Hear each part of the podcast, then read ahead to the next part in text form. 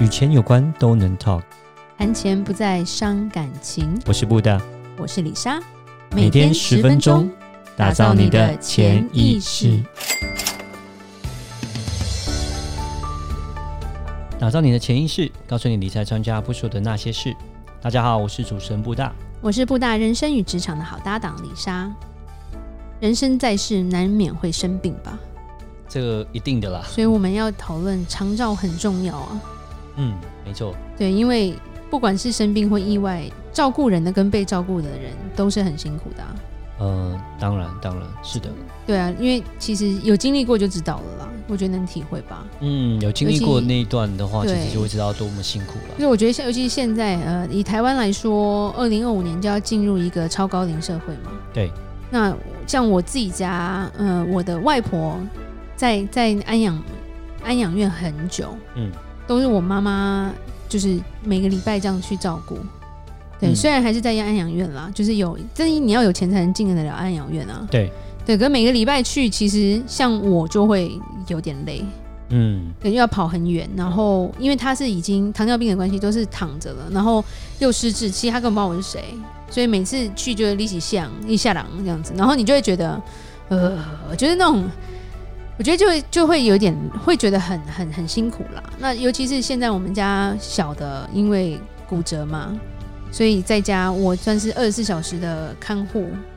虽然妹妹很小一只，但是其实也是很累，因为变成所有移动跟作息都要都要我们的帮忙嘛。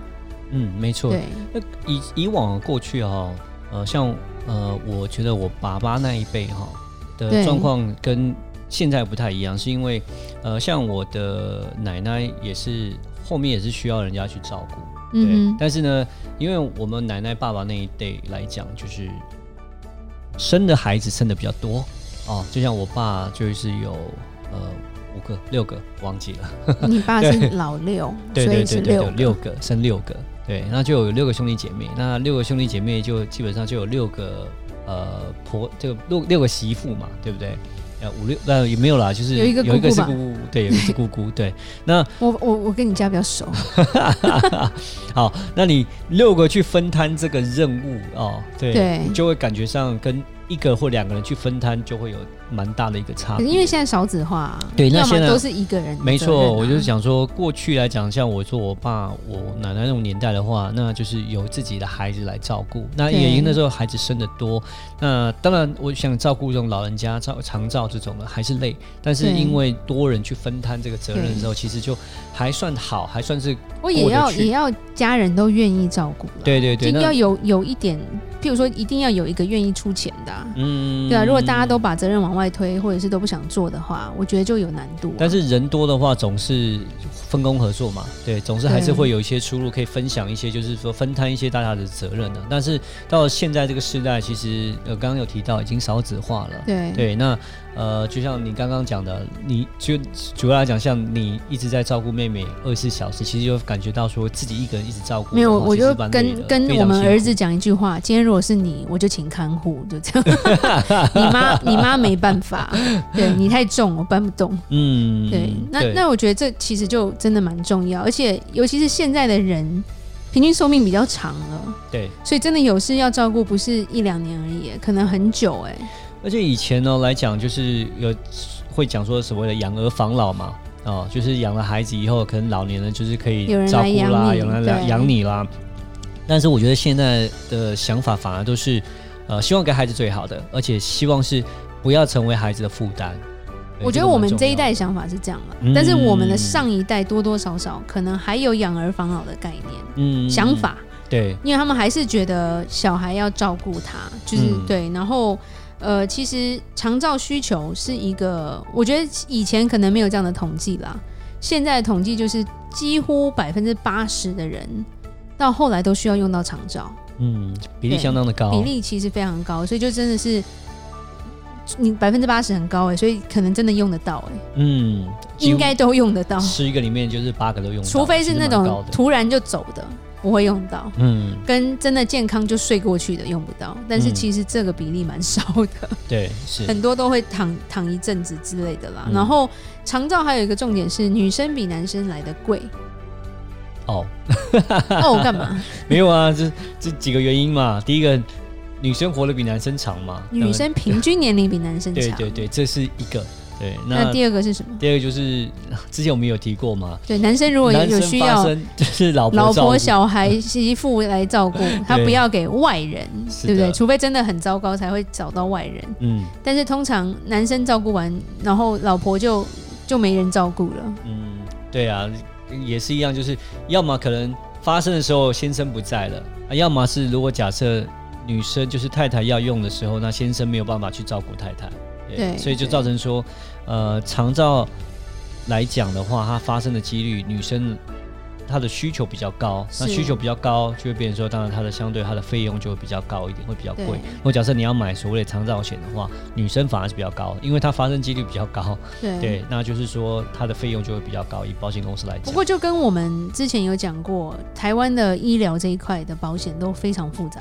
嗯，那以莎也觉得台湾在长照这一块也是非常复杂，又是长照，又是失能，又是重大什么什么残废什么，就是它全部都是分开来的。所以其实有时候你买错了，它是不理赔的。然后今天再去研究一下，真的是有那个不是一个很很好拿到钱的一个东西啦。像因为在美国来说，长照的定义就是有六个一般平日会做到的事情，你有两项。做不到，你就可以申请长照。六个就是，譬如说，你没有办法自己穿衣服，没有办法自己吃饭，没有办法自己行动，嗯、没有办法自己洗澡，嗯、然后没有办法，呃，就是就是，譬如说上厕所，跟你大小便有没有失禁，就这六个，两个做不到，基本上就合乎美国的长照的标准了。对，所以在经过大概是有些是三十天，有些是六十天的等待期。如果你长期需要护理的时候，保险就会给付了。对对，那台湾的话，每一家条款都不一样，然后每一家对长照的定义也不一样。有的时候你要去健保局拿一个什么什么残废、什么重大什么的卡，然后呢，第一笔给你多少，或者是你怎么样，那再给你多少，然后这些补助都很少，所以就会让人觉得说，哎，其实退休哈，真的要好好想好，就是说你。早一点去规划，或者是先了解它里面的内容很重要。对，那早一点规划这是必然的啦。但是你说很多人也是买了长照险，就是想要去做一个长期的一个规划，确定说他在老的时候，呃，需要长照没有问题。可是，呃，我觉得还是会受制于台湾的市场，然后还有台湾的保险公司，而造成说你刚刚提到的问题是。规则写了很多，然后有的保，有的没保，这样子，那真的是，那，那是比较有点没办法。对，所以可是就是说，另一个方式就是说，如果说台湾长照险很贵，然后要给不给的，那你真的要存够够多的现金，对，你的钱要够多，其实也是另外一个选择啦。嗯，对，我们曾经跟客人讲说，如果你今天。你的财富拥有这么多，你不需要长照险，为什么？因为你现金的增值比这个长照险更来得更快。对，那呃，刚刚里莎提到一个也蛮好的一个观念啊，就是呃，其实保险来讲还是有点像是杠杆啦，就是以小钱换大钱的杠杆的的这样的一个概念。我以为你骂脏话，对不起。一个概念。那好，买长照险也是一个概念，就是也是一样，你可能在前期你付一。部分的钱，然后呢，A 如果长照发生的时候，保险公司会做一个更大额金额的理赔啦。好，那所以我我觉得它也是比较适合是呃中产阶级 OK 的人去，就是说去购买的，因为可能他的本身的现金量没有那么多，他想要用一个以小钱来换大钱。那当然李莎刚提到的没错，如果说真是高资产的呃很大的一，就是说呃企业主啊，他们有钱人啊，因为本身他们资产已经够大，他的本够大。所以他们所所得的这个投资报酬率是远远超过他们所就是长照所需要的这些费用，他们不需要去把呃小钱去换到大钱，他们就比较不需要，他们反而把那个小钱呃拿来做投资，其实他们能够换到更多的呃就是说超过长照所需要的费用的的一个现金这样子。对，他们比较需要做的反而是传承跟。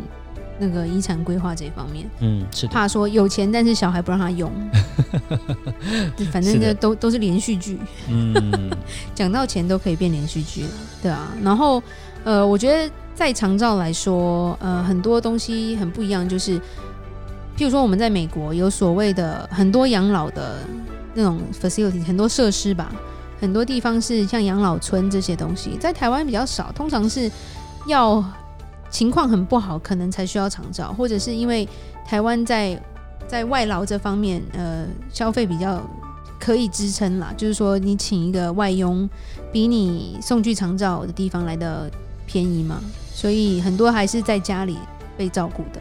嗯，没错。那还有观念上啊，风格上也比较不一样啦。那嗯，美国来讲哈，那呃，像我们去过一些呃安养院啊，其实他们不像医院的感觉。它就像是一个度假村，对度度假退休村这样子，好到我都想要住在里面，嗯、但是我年纪不到。没错没错，那可能里面还有活动啊，定期的活动啊，然后游玩啊。想象就是在游轮里面，但是它不会，它不会 在海上的感觉。是是，那 那我听到是像我有个客人来讲，他的先生就是需要长照，对，然后呢，因为美国的费用是很高，美国他那他基本上一年花费的长照费用将近一年要。呃，十万块美金，十万到十五万美金，对，十万十五万美金。那后来他是回到了台湾。那回到台湾之后呢，他在台湾他的费用来讲，就是大概一百多万台币，那就是基本上是。他说他已经找台湾最好的，最顶级就只有一百万，就是一百多万台币这样子。对对，那但是他说他的呃设备各方面是很好，可是他说那个整个风格就不一样。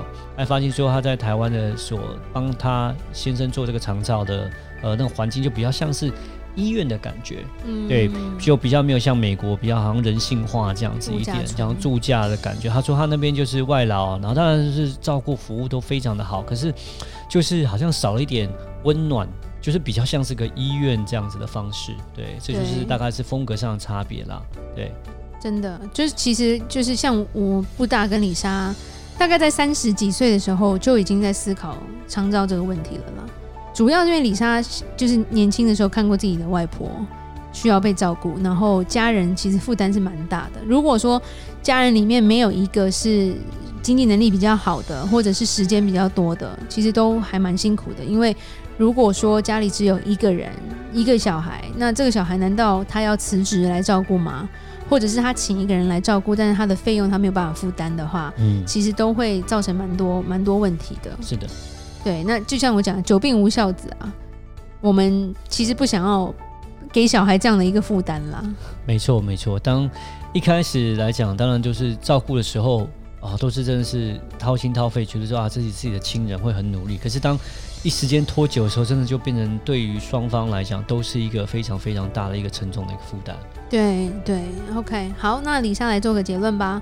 面对未来可能来临的疾病或是意外，我们不要有侥幸或逃避的心态，做好准备，才不会在需要时无法面对哦。下一集我们要讲的是要做慈善，捐钱也是有学问的。如果有任何关于理财的问题，也欢迎留言或寄信给我们。如果你喜欢今天的节目，请在 Apple Podcast 给我们五星评价。打造你的潜意识，让你谈钱不再伤感情。